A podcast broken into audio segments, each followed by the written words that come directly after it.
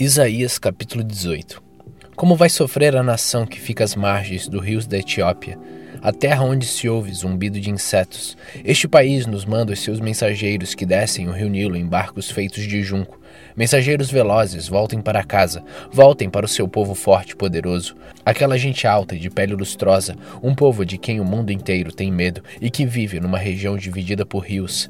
Escutem todos os povos do mundo, todos os moradores da terra, vejam a bandeira que será levantada nas montanhas e ouçam o som da corneta, pois o Senhor Deus me disse: Do meu lar no céu. Olharei calmo e tranquilo, como o sol que brilha num dia de verão como as gotas de orvalho que aparecem no tempo da colheita, quando as flores da parreira já tiverem caído e as uvas estiverem amadurecendo.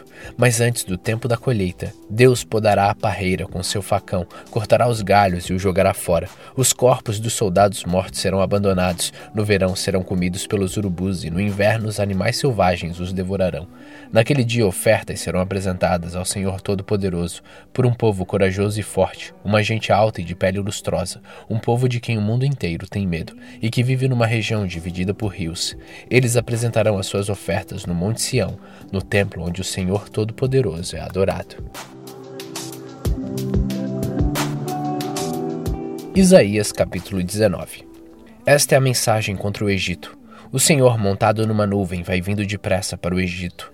Os ídolos daquele país tremerão diante dele, e todos os egípcios ficarão com medo. O Senhor Deus diz: Vou atiçar os egípcios uns contra os outros. Irmão lutará contra irmão, vizinho contra vizinho, cidade contra cidade, província contra província. Os egípcios perderão a coragem, e eu farei com que os seus planos fracassem. Então eles consultarão os ídolos e os adivinhos, os médiuns e os feiticeiros. Mas eu entregarei os egípcios nas mãos de um rei mau, e ele os governará com crueldade. Eu, o Senhor, o Deus todo Todo-Poderoso, falei: As águas do Nilo vão baixar, o rio vai ficar completamente seco. As águas irão baixando, os canais do rio ficarão todos secos e vão cheirar mal. As margens, as tábuas e os juncos murcharão. Todas as outras plantas também morrerão, e as plantações das beiras do rio secarão. Tudo que foi plantado será levado pelo vento e desaparecerá. Os pescadores ficarão desanimados e chorarão. Os seus anzóis e as suas redes não prestarão para nada. Os que fazem tecidos de linho ficarão aflitos. Os tecelões e os artesãos cairão no desespero. As autoridades da cidade de Zoan não têm juízo. Os sábios conselheiros do rei lhe dão conselhos tolos. Como é que vocês se atrevem a dizer ao rei? Somos descendentes dos antigos sábios, dos nossos antepassados eram reis? Rei do Egito, onde estão agora os seus sábios? Que eles lhe digam o que é que o Senhor Todo-Poderoso está planejando fazer contra o Egito. As autoridades de Zoan perderam o juízo e as cidades de Memphis estão enganadas. Os governadores das províncias estão fazendo o povo do Egito errar o caminho. O Senhor pôs neles um espírito de confusão. Os conselhos que eles dão só confundem ainda mais os egípcios, e estes parecem bêbados escorregando no seu próprio vômito. Ninguém seja rico ou pobre, importante ou humilde, pode fazer nada para ajudar o Egito. Naquele dia, os egípcios parecerão mulheres. Ficarão todos tremendo de medo quando o Senhor Todo-Poderoso levantar a mão para castigá-los. Eles terão medo da terra de Judá, e todas as vezes que ouvirem falar desta terra, eles ficarão apavorados, pensando naquilo que o Senhor Todo-Poderoso já planejou fazer contra eles. Naquele dia haverá no Egito cinco cidades em que os moradores falarão hebraico e jurarão obedecer ao Senhor Todo-Poderoso. Uma dessas cidades será chamada de Cidade do Sol. Naquele dia haverá no Egito um altar dedicado a Deus, o Senhor, e na fronteira do país será levantada uma coluna em honra do Senhor. Eles serão construídos para serem sinais e testemunhas da presença do Senhor Todo-Poderoso na terra do Egito. E quando os egípcios forem perseguidos e clamarem ao Senhor pedindo ajuda, ele lhes enviará um Salvador e defensor que os livrará dos seus inimigos. O Senhor mostrará aos egípcios quem ele é, e eles o conhecerão. Eles adorarão o Senhor e lhes apresentarão sacrifícios e ofertas de cereais. Farão promessas ao Senhor e as cumprirão. E o Senhor ferirá os egípcios, mas depois os curará. Eles se arrependerão e voltarão para o Senhor, e ele atenderá aos seus pedidos e os curará. Naquele dia haverá uma estrada ligando o Egito com a Síria. Os egípcios irão até a Síria, e os assírios irão até o Egito, e juntos os dois povos adorarão o Senhor. Naquele dia, três nações, Israel, Egito e Assíria, serão uma bênção para o mundo inteiro. O Senhor Todo-Poderoso os abençoará, dizendo: Eu abençoo o Egito, o meu povo, a Assíria, que eu criei, e Israel, o meu povo escolhido.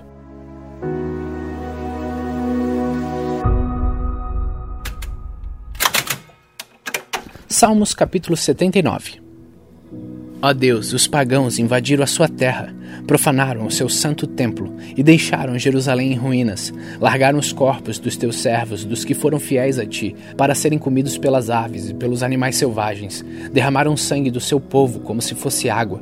O sangue correu como água por toda a cidade de Jerusalém, e não sobrou ninguém para sepultar os mortos. As nações vizinhas nos insultam, riem e caçoam de nós. Ó Senhor Deus, até quando ficarás irado conosco? Será para sempre? Será que a tua ira continuará a queimar como fogo? Ó Deus, fica irado com as nações que não te adoram, com os povos que te rejeitam, pois eles mataram o nosso povo e arrasaram o nosso país. Não nos castigue por causa dos pecados dos nossos antepassados, mas tem misericórdia de nós agora, pois estamos completamente desanimados. Ajuda-nos, ó Deus, nosso Salvador, por causa da Sua própria honra. Salva-nos e esquece os nossos pecados. Por que deixar que as outras nações perguntem: onde está o Deus de vocês? Ó Deus, permite que vejamos o castigo que lhes dará por terem derramado o sangue dos teus servos. Ouve o gemido dos prisioneiros e, com teu grande poder, livra os que estão condenados à morte. Ó Senhor, castiga as outras nações sete vezes pelos insultos com que te ofenderam. Então nós, que somos o teu povo, que somos ovelhas do teu rebanho, nós e os nossos descendentes te daremos graças para sempre e cantaremos hinos de louvor a ti, hoje e nos tempos que estão por vir.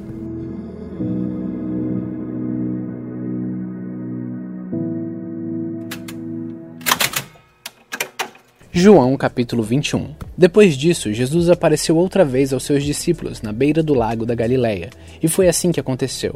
Estavam juntos Simão, Pedro e Tomé, chamado Gêmeo, Natanael, que era de Caná da Galileia, os filhos de Zebedeu e mais dois discípulos. Simão Pedro disse aos outros: Eu vou pescar. Nós também vamos pescar com você, disseram eles. Então foram todos e subiram no barco, mas naquela noite não pescaram nada. De manhã, quando começava a clarear, Jesus estava na praia, porém eles não sabiam que era ele. Então Jesus perguntou: Moços, vocês pescaram alguma coisa? Nada, responderam eles. Joguem a rede do lado direito do barco e vocês acharão peixe, disse Jesus. Eles jogaram a rede, logo depois já não conseguiam puxá-la para dentro do barco por causa da grande quantidade de peixes que havia nela. Aí o discípulo que Jesus amava disse a Pedro: É o Senhor Jesus. Quando Simão Pedro ouviu dizer que era o Senhor, vestiu a capa, pois havia tirado a roupa, e se jogou na água. Os outros discípulos foram no barco, puxando a rede com os peixes, pois estavam somente a uns 100 metros da praia. Quando saíram do barco, viram ali uma pequena fogueira com alguns peixes em cima das brasas, e também havia pão. Então Jesus disse: Tragam algum desses peixes que vocês acabaram de pescar. Aí Simão Pedro subiu no barco, arrastou a rede para a terra ela estava cheia com 153 grandes peixes, e mesmo assim não se arrebentou. Jesus disse: Venham comer. Nenhum deles tinha coragem de perguntar quem ele era, pois sabiam que era o Senhor. Então Jesus veio, pegou o pão e deu a eles, e fez a mesma coisa com os peixes. Foi esta a terceira vez que Jesus, depois de ter sido ressuscitado, apareceu aos seus discípulos. Quando eles acabaram de comer, Jesus perguntou a Simão Pedro: Simão, filho de João, você me ama mais do que esses outros me amam? Sim, o Senhor sabe que eu o amo, Senhor, respondeu ele. Então Jesus lhe disse: Toma conta das minhas ovelhas. E perguntou pela segunda vez: Simão, filho de João, você me ama? Pedro respondeu: Sim, o Senhor sabe que eu o amo, Senhor. Jesus lhe disse outra vez: Toma conta das minhas ovelhas. E perguntou pela terceira vez: Simão, filho de João, você me ama? Então Pedro ficou triste por Jesus ter perguntado três vezes: Você me ama? E respondeu: o Senhor sabe tudo e sabe que eu o amo, Senhor. E Jesus ordenou: Tome conta das minhas ovelhas. Quando você era moço, você se aprontava e ia para onde queria. Mas eu afirmo a você que isto é verdade. Quando for velho, você estenderá as mãos, alguém vai amarrá-las e o levará para onde você não vai querer ir.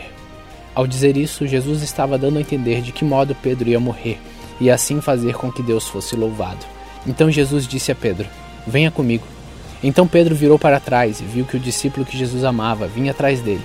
Este era o mesmo que estava ao lado de Jesus durante o jantar de Páscoa, que havia chegado mais perto dele e perguntado: Senhor, quem é o traidor? Quando Pedro viu aquele discípulo, perguntou a Jesus: O que diz, Senhor, a respeito deste aqui? Jesus respondeu: Se eu quiser que ele viva até que eu volte, o que é que você tem com isso? Venha comigo. Então se espalhou entre os seguidores de Jesus a notícia de que aquele discípulo não ia morrer.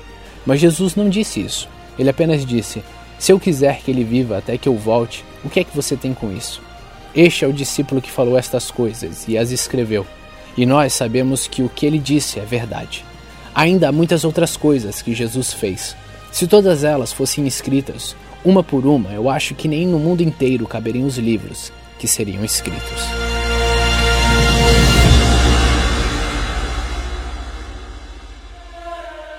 Hoje, no dia 262 de nossa leitura, terminamos pela segunda vez neste ano o Evangelho de João. Continue faminto, continue humilde.